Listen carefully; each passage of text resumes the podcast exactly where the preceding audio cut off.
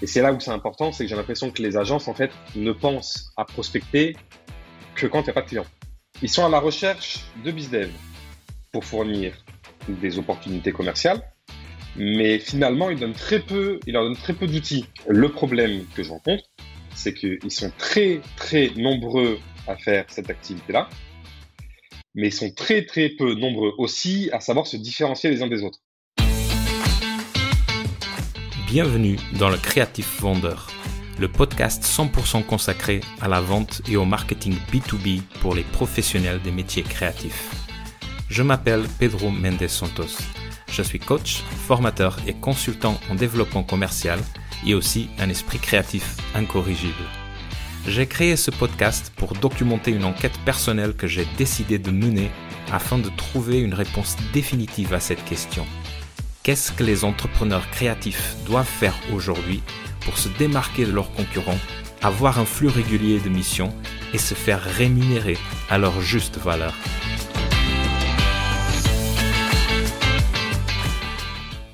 Bonjour et bienvenue dans ce nouvel épisode du Creative Founder.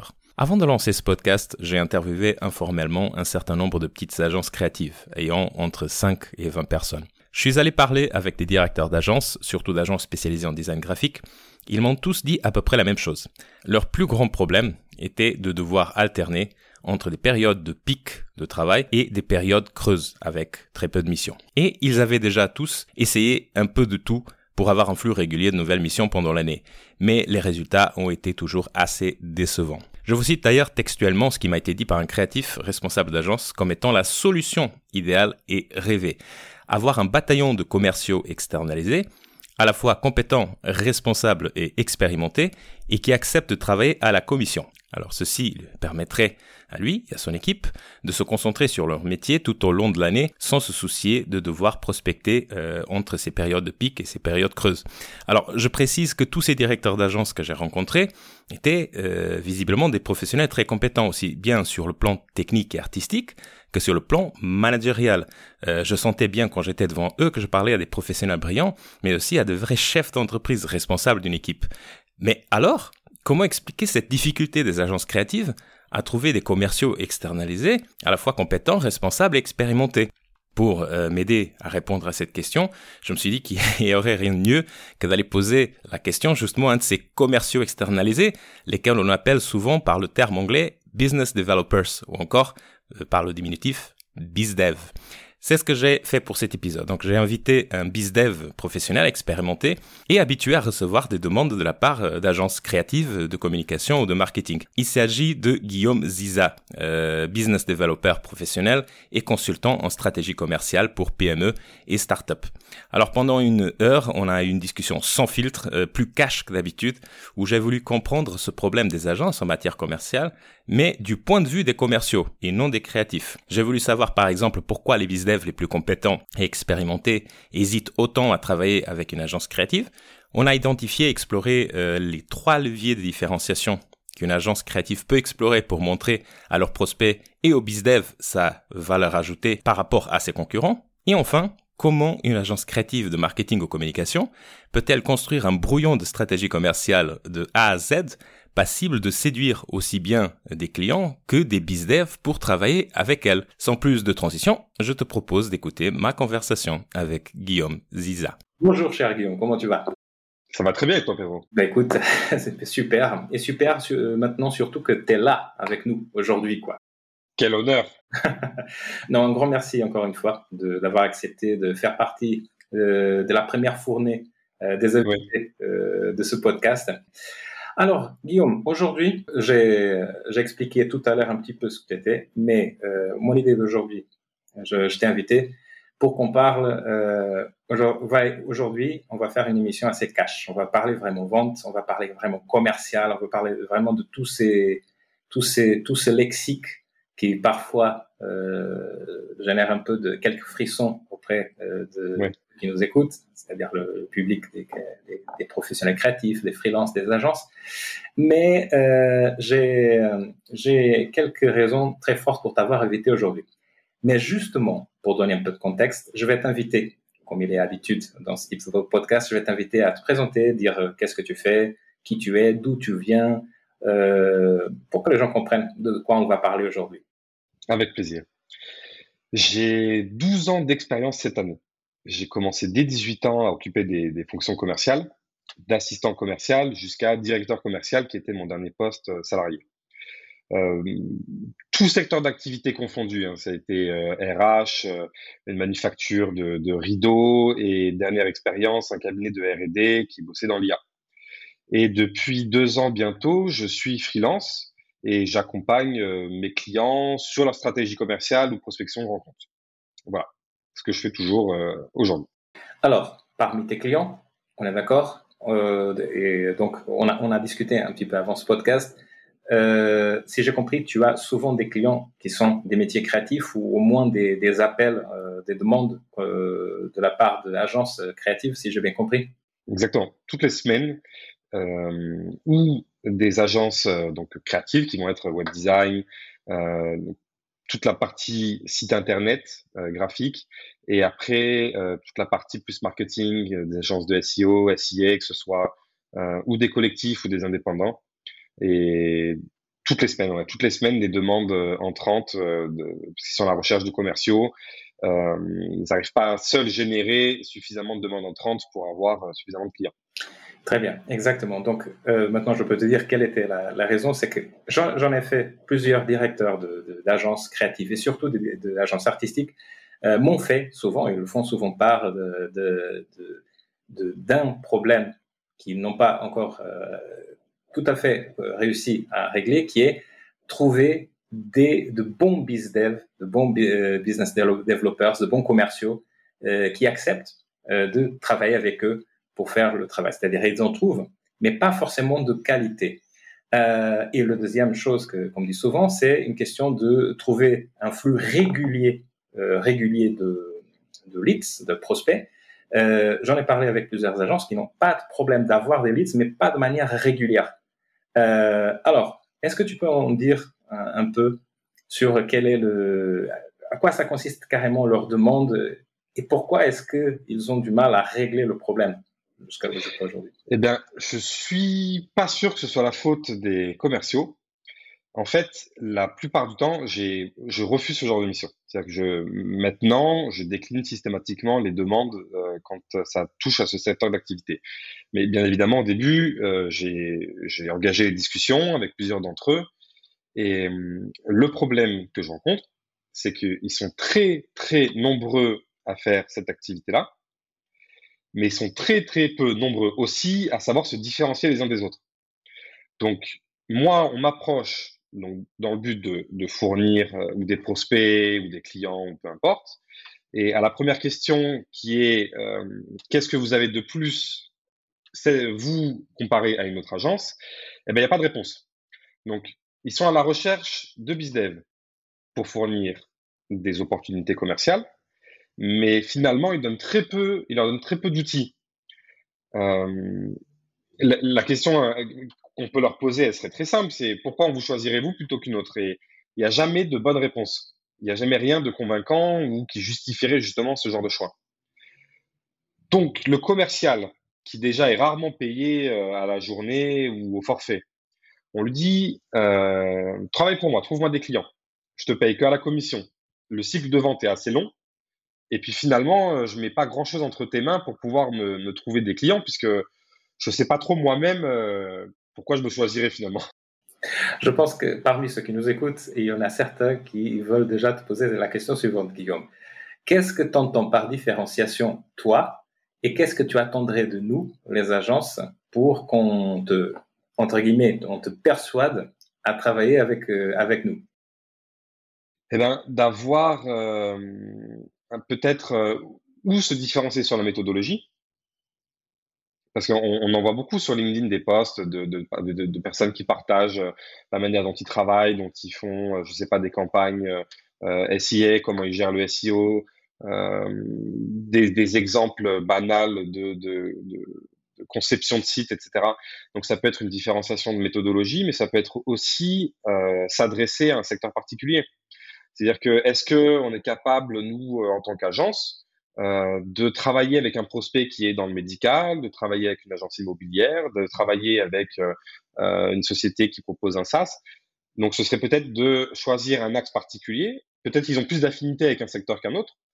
ça pourrait être la santé. Peut-être qu'une agence avec dans les collaborateurs certains qui ont un, un, background dans la santé se dire ben, on a plus d'affinité avec ce secteur, on va s'orienter vers celui-ci. Déjà, ça donne une cible au BizDev de se dire bon ben, finalement on, est orienté euh, médical, donc on va aller prospecter ces cibles-là, et puis on va savoir mieux leur parler, on va comprendre leur langage, etc. Donc ça peut être, euh, je reprends méthodologie, euh, ça peut être donc un secteur d'activité particulier, et puis une sorte de valeur, de dire qu'on est éthique, qu'on est, je sais pas, on fait de l'éco-conception, machin, c'est d'une banalité terrible.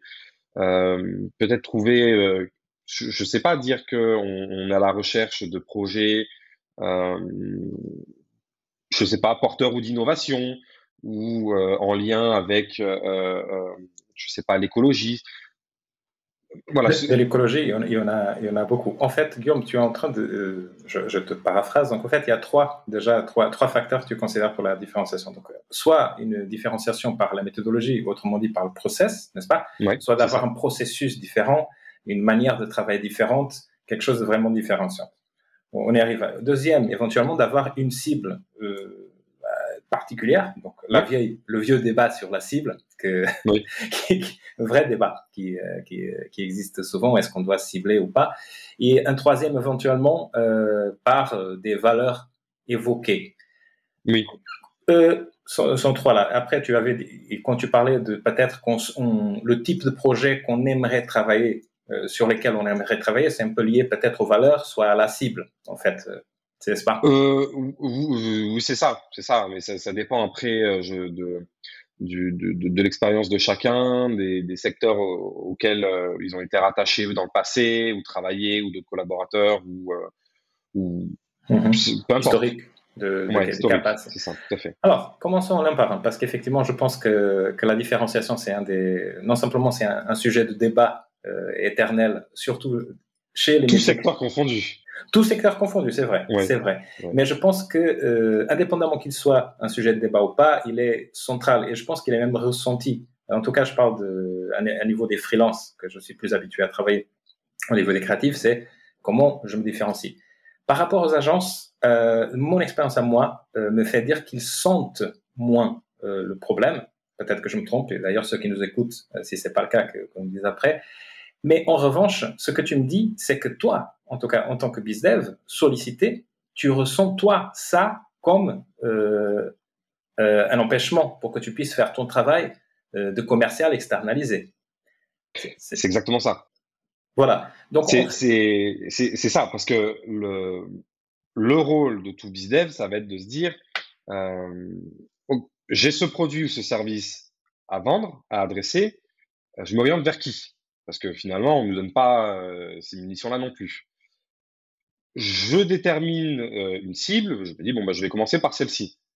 Euh, Peut-être que sans doute cette cible-là était déjà démarchée par 50 autres agences, parce qu'il y en a vraiment un paquet. Euh, ok, alors comment je me mets en avant? Ben, je sais pas non plus, parce que quand je pose la question, les réponses sont un petit peu à côté de la plaque. Donc c'est, ce sont des éléments vraiment déterminants, effectivement, pour accomplir euh, cette tâche-là. Alors, explorons un petit peu qu'est-ce que c'est les, réponses à côté de la plaque, mais je vais, je vais prendre point par point. Donc, par exemple, les valeurs, c'était le troisième aspect, euh, le levier de différenciation possible dont tu vas parler. Euh, je pense, et tu me diras si tu n'es pas d'accord, euh, je pense que chez les métiers, dans les métiers créatifs, quand on parle de différenciation, un des, des, leviers de différenciation les plus populaires, ça commence par les valeurs. Et typiquement, des engagements écologiques, des, des engagements féministe, euh, d'une cause quelconque qui puisse en tout cas faire une différenciation, surtout chez les freelances, parce qu'en plus c'est lié à un personal branding. Voilà. Il est vrai que chez les agences d'une dizaine de personnes, plus, un peu moins, euh, je, je, constate encore moins ces, ces, efforts de tentative de se différencier, euh, même pour des questions de valeurs, peut-être de temps en temps. Euh, Est-ce que par les valeurs, euh, tu penses que tu es d'accord si c'était écologique, comme tu disais même, c'est un peu des sentiers battus parfois aussi. Est-ce que même là, on arrive à se différencier aujourd'hui si on était une agence euh, créative, artistique ou Ben, j'ai cité euh, l'éco-conception parce que c'est ce qui m'est venu en premier, mais c'est vrai que je l'ai pas vu si souvent que ça. Et hum, c'était moi, ce cas-là, cet exemple-là, c'était dans le cadre d'une ESN où justement ils proposaient de faire de l'éco-conception et de la sensibilisation sur le sujet.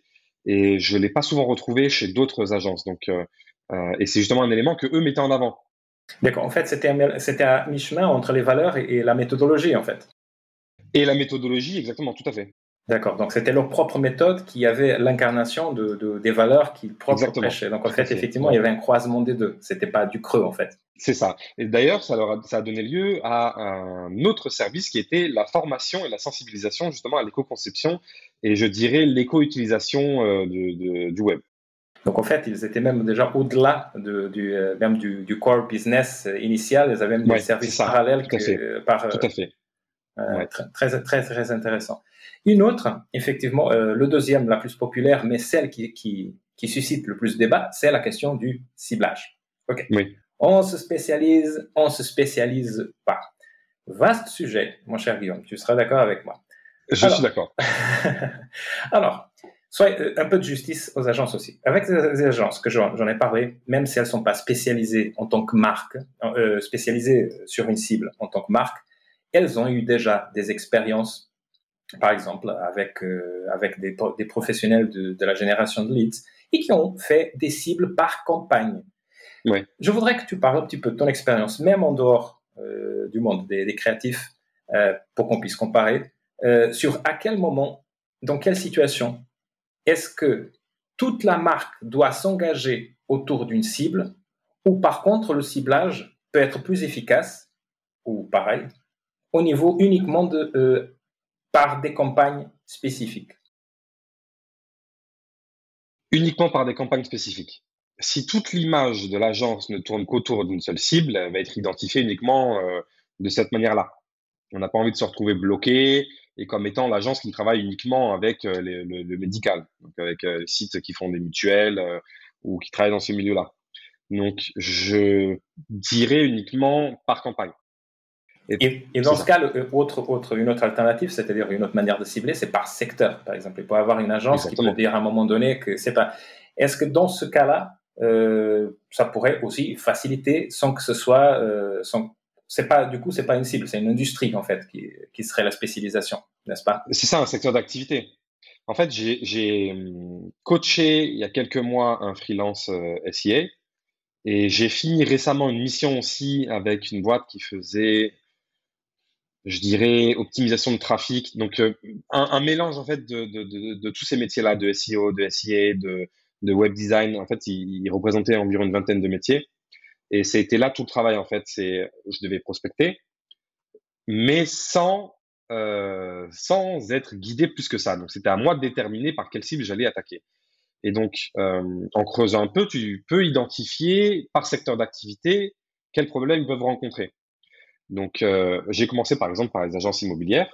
Et après, il y a eu les concessions auto. Les agences immobilières, tu veux rechercher un bien sur Internet, tu as trois sites qui tombent.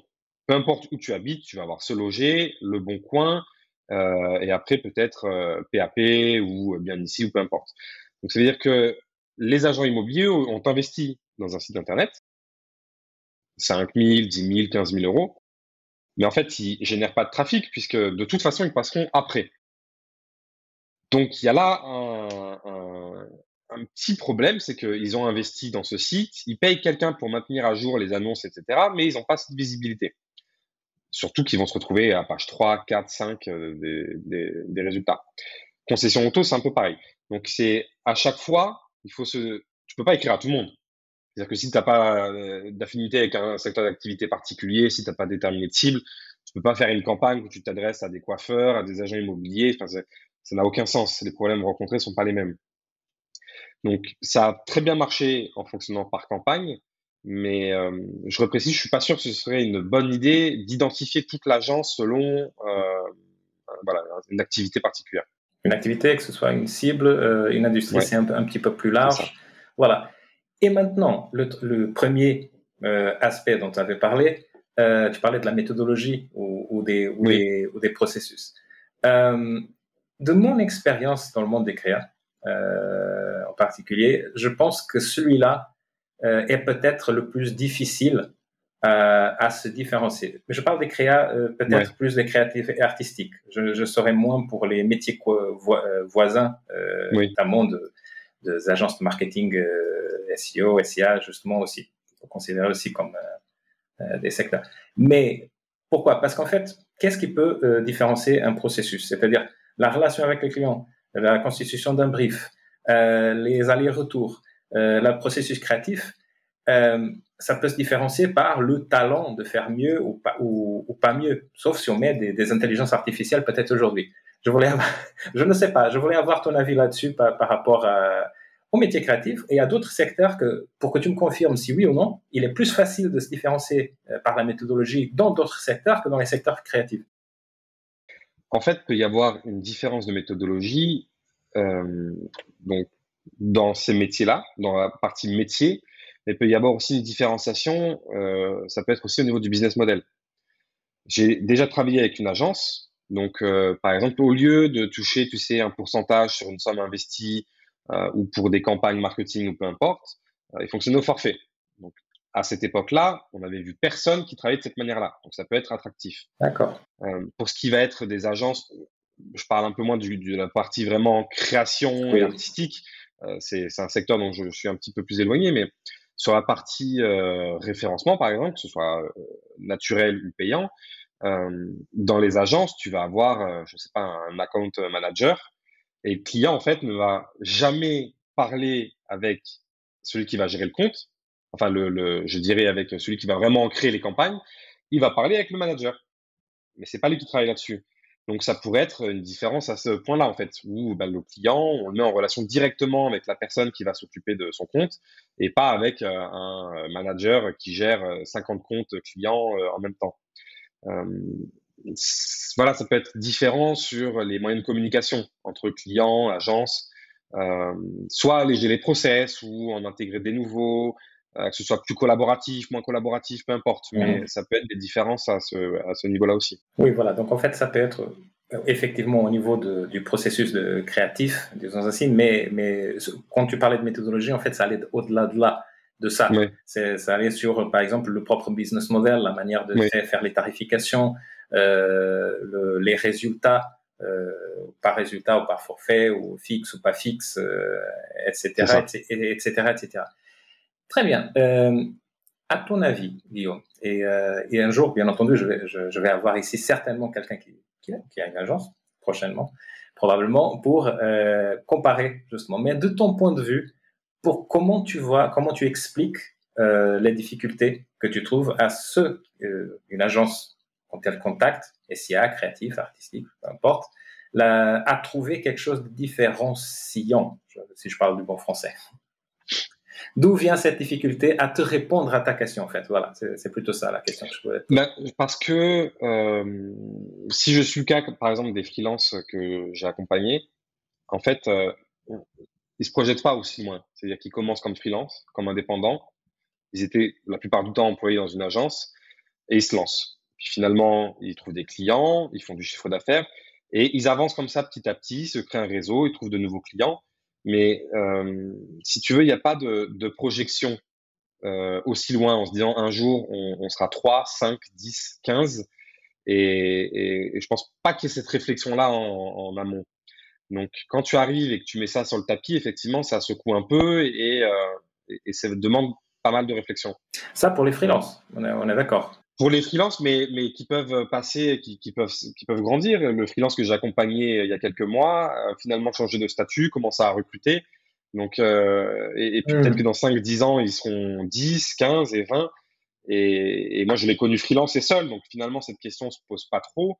Euh, il a su voilà, saisir des opportunités et des plateformes de mise en relation. Mais je suis pas sûr que maintenant qu'il recrute et qu'il se transforme finalement petit à petit en agence, euh, je suis pas sûr qu'il se pose cette question maintenant, euh, en quoi je suis différent des autres. Parce que finalement, il a toujours eu de, de il a toujours euh, pu générer de l'activité jusqu'à maintenant. Donc, est-ce que c'était une question nécessaire pour en arriver là aujourd'hui? Je suis pas sûr. Mmh. Bah, sur... Oui, oui. En fait, j'allais dire qu'effectivement, encore une fois, donc, euh, tu, tu, dis, selon toi, ça a à voir avec une, la relation en fait, de, ces gens-là avec le temps, c'est-à-dire de, de, regarder sur le long terme de manière stratégique, c'est-à-dire de, qu'est-ce que je veux devenir dans 20 ans. Euh, bon, dans le cas des freelances, c'est sûr, c'est-à-dire ils découvrent peut-être dans, le cas dont, tu parles, euh, et ils sont pas tous, sont peut-être une minorité, ceux qui souhaitent euh, évoluer en agence eux-mêmes déjà. Bon, voilà. Je sais pas, j'ai pas des chiffres exacts, mais je sais ça. Entre-temps, euh, pour des agences déjà constituées, déjà un petit moment, euh, selon, d'après ce que tu, m'as dit, et d'après ma propre expérience, ce n'est pas très différent en termes de, en termes de, la préoccupation avec la différenciation, même peut-être moins d'une certaine façon, euh, dans le sens où ils ne sont pas directement, euh, ne sentent pas comme, les freelances le besoin de se, différencier. De mon expérience, ça a à voir avec le fait de que ils ont des clients qui viennent vers eux, et il y a même une certaine intelligence de, dans, la, dans la génération de prospects, par exemple par l'événement événementiel.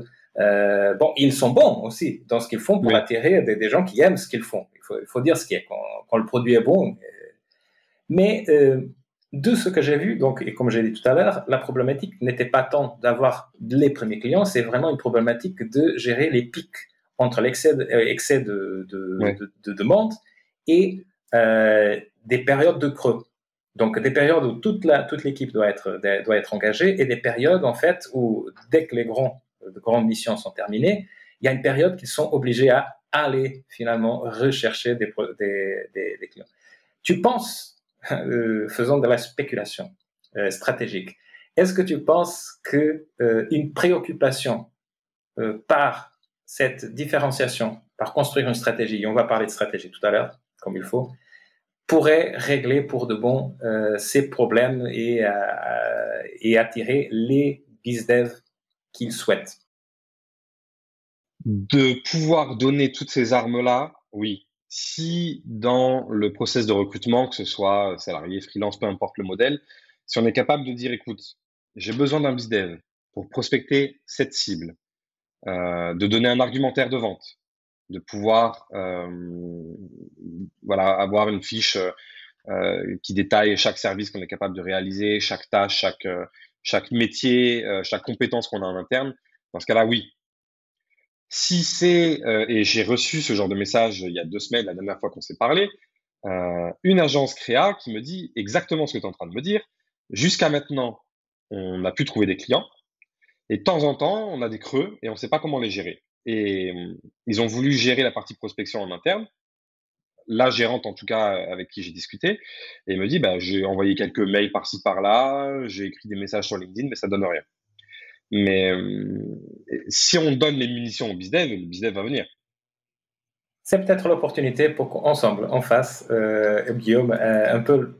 On va essayer de faire comme si on était en train de, de faire quelques préconisations pour toute agence. Imaginons cet avatar, cette personne, ce persona. Donc, une agence, allez, une agence soit créative entre le, qui est un peu d'SEO, de, de, traffic management, qui est de, des créatifs, euh, des créas carrément à l'intérieur, euh, et qui ont déjà, par exemple, une dizaine d'années d'expérience, une quinzaine même, avec un portefeuille de clients et avec exactement la problématique qu'on m'a parlé, on m'a dit à, à, moi et ce qu'on a, dit à toi il y a deux semaines. Oui. Euh, faisons ensemble une, sorte, de, road, de roadmap de, de feuilles de route pour eux, tout seuls. Donc, euh, imaginons qu'ils, enfin, qu'ils étaient leurs propres consultants. Comment est-ce qu'ils feraient une Qu'est-ce qu'il faudrait Par où il fallait, faudrait commencer pour avoir une stratégie de A à Z différenciatrice et passible de finir d'une fois pour toutes avec cette problématique des creux alternés avec les pics. C'est vrai que la partie stratégie commerciale, il n'y en a pas beaucoup qui l'ont travaillé. Mm-hmm. La première question à se poser, c'est quel est ton objectif, Pedro, toi en tant qu'agence C'est quoi ton objectif à terme? Est-ce que tu veux être euh, un acteur reconnu localement? Est-ce que c'est régional, national? Est-ce que tu veux, est-ce qu'on parle de part de marché? Est-ce que tu veux être l'acteur numéro un dans un secteur d'activité en particulier, justement? Est-ce que c'est toi qui fais tous les sites internet euh, des medtech et euh, de toutes les industries médicales? Donc, on va commencer par ça. Quel est l'objectif? Donc, en fait, donc, donc en fait, c'est est, ce que tu entends par objectif, parce qu'objectif, ça peut être quelque chose de vague. C'est qu'est-ce que, quel type d'agence, euh, quelles ambitions tu, tu, prévois pour ton agence euh... Ben, c'est qu'est-ce que tu veux être à terme? C'est-à-dire que dans 5 ans, 10 ans, euh, c'est quoi ton objectif? Tu, tu veux, c'est, est-ce que c'est un objectif de recrutement? Est-ce que tu vas avoir une agence de 50 personnes? Voilà. Est-ce que c'est un objectif de chiffre d'affaires? Ça peut être euh, effectivement un peu, pas un peu plus large, mais euh, mhm. quel est ton objectif? Quand il y a plusieurs associés, c'est déjà une question euh, qui nécessite beaucoup de temps pour y répondre. Pour que tout le monde soit d'accord et ait la même vision. Ah, ah, tu parles carrément en plus de l'accord au niveau d'associés. Et là, ce n'est plus un problème de freelance, c'est un problème justement d'agence du coup. Ah oui, oui, bah, en, tant qu'agence, ouais, c'est quoi ton objectif? Exact. Et donc, ça t'arrivait dans ton cas, en fait, d'avoir des situations où oh oui. les... Oh là, ouais. ouais des associés n'étaient pas d'accord sur les, avec les métiers, euh, ouais, ouais, rien à voir avec les métiers créatifs et tout ce domaine-là. C'était carrément un autre euh, secteur, mais il y avait trois associés. Ah, d'accord. Euh, C'est-à-dire que moi, je viens pour faire la stratégie commerciale. J'ai environ une douzaine de questions, de sous-questions, etc. Question une, c'est déjà des semaines pour y répondre. T'en as un qui voulait être un acteur reconnu sur YouTube, l'autre, il voulait être le roi au niveau de l'éducation, et troisième, il voulait faire une application. Enfin, Trois associés, même boîte, trois objectifs complètement écartés. Donc, en fait, si je peux traduire ce que tu dis, Guillaume, c'est euh, on commence par définir l'objectif, notre, votre objectif, donc de se mettre euh, en, accord entre les associés, en tout cas sur qu'est-ce que vous voulez devenir en tant qu'agence. Et là, il y a plus. Oui, euh, vas-y, vas-y, vas-y. Et est-ce qu'on a la même vision? Ça serait qu'on a la même vision. Parce que si tu as l'objectif, après, tu es normalement capable de déterminer les actions à mener pour atteindre cet objectif-là. Donc, question 1, quel est l'objectif? Question 2, c'est un petit peu voir l'historique. Qu'est-ce qui a bien marché par le passé comme action?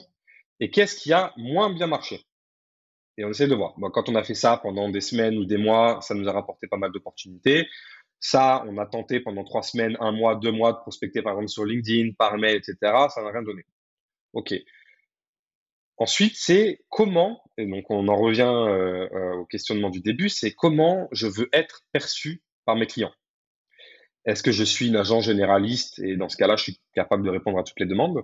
Est-ce que je vais être perçu comme l'acteur incontournable euh, des métiers, je ne sais pas, médical, hein, comme on va citer par exemple. Voilà. Je lance une application mobile sur la santé ben, j'ai appelé l'agence Pedro parce que je sais qu'ils ont fait tous les sites des boîtes qui viennent de lever des fonds qui sont dans la santé. Est-ce que je veux être reconnu de cette manière-là par mes clients? Ensuite, c'est ça va être les cibles. C'est mmh. je peux pas m'attaquer à tout le monde. Tout le monde ne rencontre pas le même problème. Tu as toi qui pars de zéro parce que tu as, zéro branding, tu as zéro euh, site internet, tu n'as rien, tu pas euh, de, de, de, de, personal branding, tu rien, on te reconnaît pas. Et tu as celui qui va avoir un site depuis 20 ans bien installé, mais il aimerait pouvoir faire mieux. C'est un peu vieillissant, il aimerait du renouveau. Tu peux pas t'adresser à tout le monde de la même manière parce que personne ne rencontrera le même problème. Ou alors le même problème n'aura pas le même impact. Donc, euh, à quelle cible je m'adresse? Vers qui je m'oriente? Au niveau des, de campagne. On est d'accord, on peut en dire Ouais, c'est ça, de campagne, oui. Voilà. donc, on, pense en termes de campagne pour avoir des résultats, donc un investissement pour la campagne, un retour mais à chaque campagne doit être pensée pour une cible et donc il aura un copywriting différent, euh, un traitement différent, un cible. Euh, Exactement.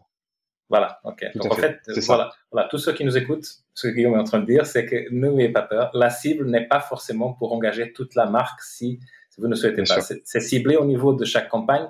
Au lieu de tout simplement dire, euh, on fait euh, bon, dans le cas des agences artistiques, on fait de beaux dessins, il y a des gens qui ont adoré, voici des témoignages, euh, est-ce que vous voulez voir notre portfolio? C'est pas ça l'approche que, tu prends, si je comprends bien.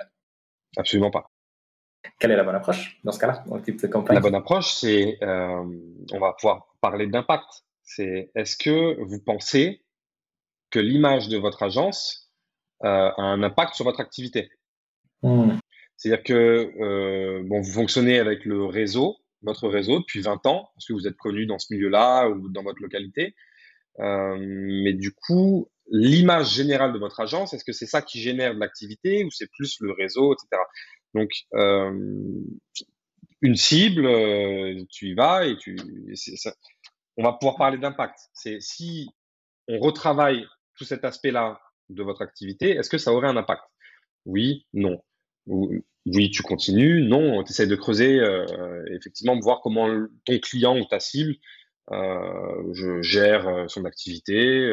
S'il fait du produit, est-ce que c'est le produit qui compte ou est-ce que le branding, le, packaging, etc., ça a un impact, pas d'impact peu importe. Mais chaque cible, chaque problème, enfin, une nouvelle problématique et on va l'adresser différemment. Et après la cible, donc en fait, on a commencé par l'objectif, on a passé, voilà, et on était déjà dans, l'historique. ouais. Et ensuite, ça va te dire, euh, cette cible, je l'aborde comment? Ok. Le tu vas pas, tu peux difficilement appeler le DRH, euh, je sais pas, de Total qui a 200 000 salariés. Ah. Tu vas peut-être pas l'appeler au téléphone. Le DRH de la PME de ton coin qui a 50 salariés, c'est plus jouable. Donc c'est en fonction de chaque cible, comment je m'adresse à elle. En fait, c'est-à-dire que, selon les euh, niveaux d'accessibilité en fait de, C'est un peu ça, oui, euh, oui. Et puis ça va être une histoire de, de message aussi. si ta cible c'est les boîtes tech, bon, tu peux y aller un peu plus cool, un peu plus innovant. Tu sais, tu peux faire de la prospection vidéo ou euh, euh, voilà, utiliser des canaux un petit peu différents. Euh, ça peut être très bien un message vocal sur LinkedIn, comme peut-être tu as déjà reçu, mais en tout cas j'en ai reçu. Ça peut être ça. ouais. du vieux cold calling, de toute façon, ça, ça reste un des.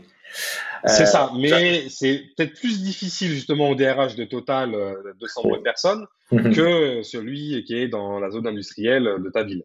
Euh, oui, euh, pour la petite histoire, et tu me dis si c'est une légende urbaine, euh, Guillaume, mais j'avais vu quelque part une histoire racontée par, par une apologiste des, pubs Facebook en disant la, le cold calling ne marche plus parce que moi, quand j'ai travaillé dans, dans un, comme BizDev, le, notre directeur commercial nous obligeait à coller euh, à nos mains au téléphone pour appeler à 6h30 du matin que c'était le seul moment qu'on pouvait attendre le grand patron. Est-ce que c'est une légende urbaine ou ça existait carrément ces, ces méthodes euh, si tu sais. Idée, je sais pas. Il y a 12 ans, euh, quand j'ai commencé, en tout cas, euh, il n'y avait pas beaucoup d'autres moyens. Euh, tu n'avais que l'email ou le téléphone de toute manière, donc je pense que les habitudes étaient un petit peu différentes. On était peut-être moins sur sollicité. Exact. Mais de toute façon, de toute façon, ce que j'ai dit, par exemple, le grand, les grands patrons de Total, pour les avoir en cold calling, en tout cas, il faut déjà passer un grand filtre de secrétaire. Euh, C'est ça, mais je suis même pas sûr que ce soit réellement euh, possible. Euh, moi, j'ai pas mal travaillé avec euh, le retail en France, donc des grandes centrales d'achat, euh, dans la partie jouets. Et les acheteurs, en règle générale, sont les périodes de l'année, mais sont très peu présentes en fait dans les bureaux et sont souvent en déplacement dans les salons. Donc, pour les voir, c'est soit tu vas toi-même sur le salon, c'est ce que j'ai déjà fait. Par exemple, il y a le plus grand salon du jeu du monde qui est à Nuremberg en février. Tu veux voir les acheteurs, tous les plus grands acheteurs du monde entier, là, tu vas dans ce salon-là. Au téléphone ou par mail, c'est impossible. Donc, tu passes par les assistants, en fait, en règle générale. Mais euh, c'est ça. Donc, ça rejoint un petit peu cette partie-là. La cible, c'est comment tu les abordes. C'est-à-dire que si toi, tu veux être un acteur euh, dans ton secteur, euh, ben, tu, peux, t'appelles qui tu veux. C'est des petites boîtes. Tout le monde est un petit peu polyvalent, remplit un petit peu tous les rôles, euh, voilà, ça reste joignable. Euh, tu veux taper un peu plus haut, ben, par quoi tu passes? Est-ce que tu recherches d'abord l'assistant? Est-ce que tu essaies d'avoir directement le type au téléphone, par mail, LinkedIn, peu importe, mais tu détermines ça. Et, et ensuite, faire une petite roadmap commerciale. Et c'est là où c'est important, c'est que j'ai l'impression que les agences, en fait, ne pensent à prospecter que quand n'y a pas de clients, ou moins. C'est pas que les agences.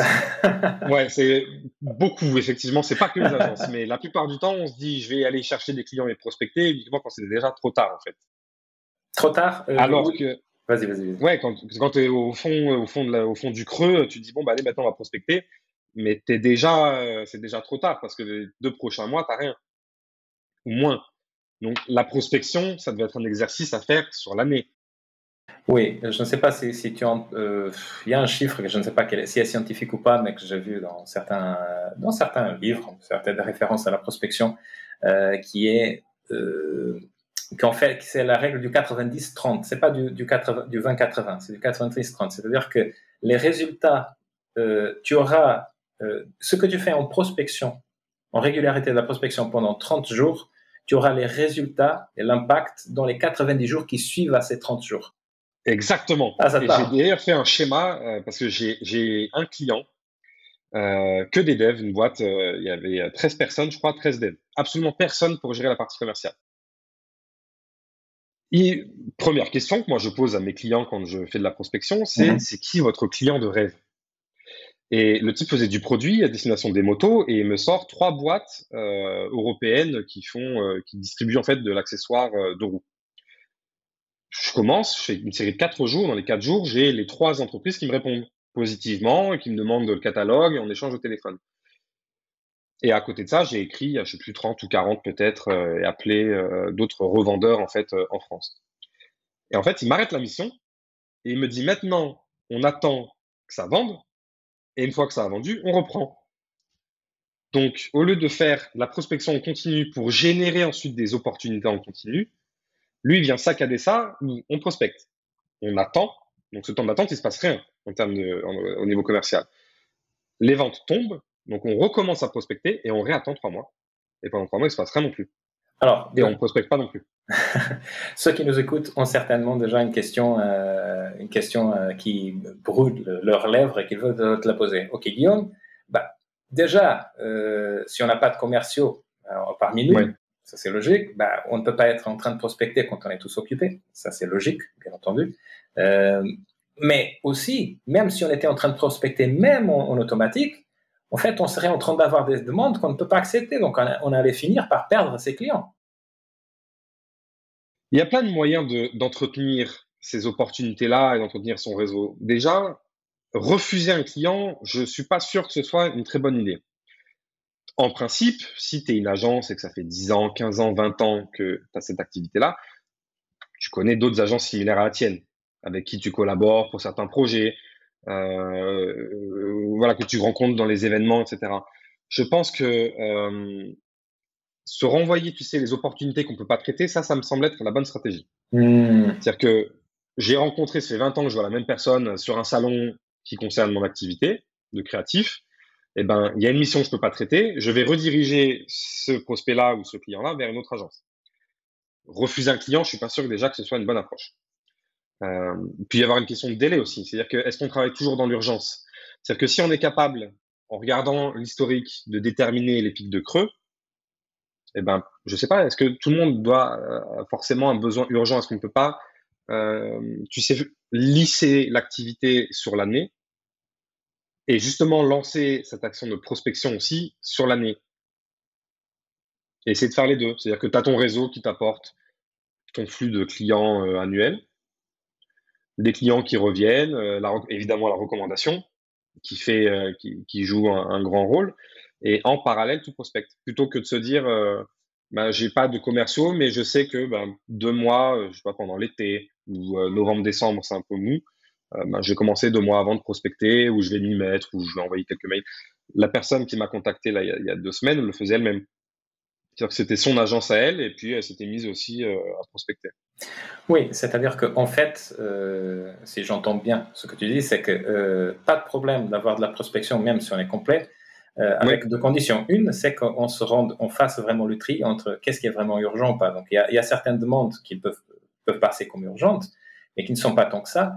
Et d'ailleurs, il y aurait probablement une partie de la clientèle qui serait contente d'attendre deux mois ou voire plus euh, pour travailler avec cette agence. Et d'ailleurs, ça donnerait même un peu de scarcity pour utiliser un peu le langage de nous, du, milieu de la vente, c'est-à-dire un peu de rareté qui euh, disent ah d'accord, ils, sont quand même complets. Donc, euh, peut-être valoriser les prestations euh, là-dessus et de filtrer ceux qui sont vraiment intéressés.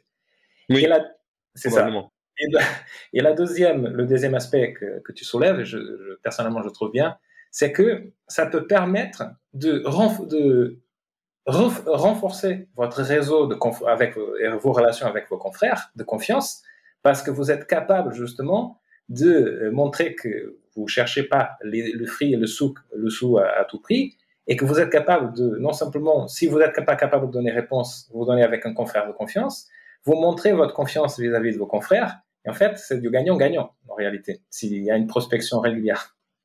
Mais l'effet inverse peut se faire aussi. C'est-à-dire que si ce genre d'échange se crée avec des agences, d'autres agences, réciproquement, oui. oui, il doit manquer quelques syllabes, euh, ça peut se faire aussi. C'est-à-dire qu'une autre agence va te renvoyer une mission, un, projet. Euh, Exactement. Et, je pense que c'est quelque chose qui peut se faire. C'est quelque chose, en tout cas, c'est quelque chose que j'ai appliqué quand moi j'ai commencé. C'était de me dire, bon, je suis freelance, euh, il me faut des missions. Et je suis allé me tourner vers des agences beaucoup plus grosses que moi en me disant que ce que eux ne considéreraient pas comme des projets intéressants, euh, sans doute que moi, ça me plairait. Et donc, ils pouvaient me renvoyer les missions et évidemment pas vice versa parce que je peux pas leur envoyer des clients qui eux les intéresseraient ou qui sont dans leur cible, mais c'est quelque chose qui se fait. Quoi. Exactement. Je pense que nous, nous avons donc fait la méthodologie, la boucle est fermée de, la méthodologie qu'on a proposé, qu'on a, euh, on a brainstormé, phosphoré, je sais plus comment ça se dit aujourd'hui, euh, ensemble euh, et proposé pour, pour les agences. Là-dessus, je voudrais que tu me dises un mot de, ton, de ta sensibilité, de ton expérience, de ce que tu en, que, ce que entends euh, auprès des confrères par rapport aux tendances euh, en termes de l'efficacité des différents canaux d'acquisition.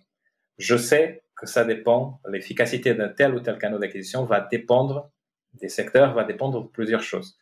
Mais prenons le cas justement des agences, euh, des métiers créatifs. Euh, à ton avis, en dépendant certainement des secteurs, je sais, mais pour eux, quels sont les canaux d'acquisition qui sont euh, à éviter aujourd'hui, à miser tout pour les années à venir? Qu'est-ce qui marche aujourd'hui plus qu'avant? La création de contenu. Et ça, je pense que beaucoup le savent déjà. Ouais. Alors, création de contenu, ça dépend. Parce que si demain, admettons, j'avais tout un branding à revoir, euh, il y a deux créateurs, tu vois, que j'ai en tête sur LinkedIn et qui s'amusent, tu sais, à soit à retravailler euh, des images de marques existantes. Donc, je sais pas, ça peut être Ferrari, Nespresso, peu importe. Euh, il y en a un autre qui, lui, je fais des mises en scène, je crois, d'acteurs ou personnalités, mais sublimissime. Donc, je trouve que c'est un bon moyen de marquer les esprits, de pouvoir montrer de quoi on est capable, sans avoir véritablement à prospecter.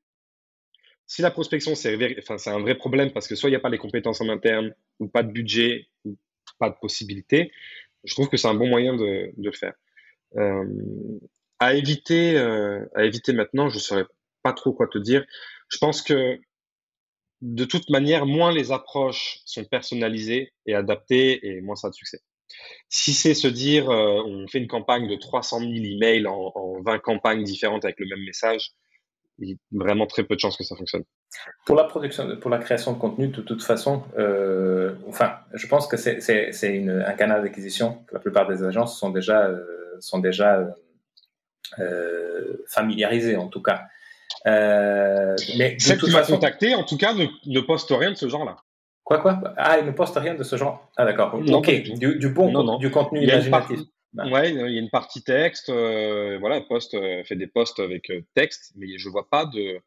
J'ai pas vu ce qu'elle faisait, ce qu'elle proposait en fait comme service et voilà tout, la, l'aspect vraiment visuel. Je j'ai pas d'aperçu. En tout cas pas D'accord. Donc, donc, de toute façon, peut-être sur d'autres supports, mais Mhm. la création de contenu, de toute façon, de revoir le processus de création du type de contenu qui, est exposé, il y a encore de la marge pour, que, pour le potentiel d'acquisition de, ce canal. Je pense, je pense. En tout cas, c'est un bon moment de marquer les esprits parce que, en fait, tu vois, je me souviens pas forcément là des noms, mais je me souviens du résultat.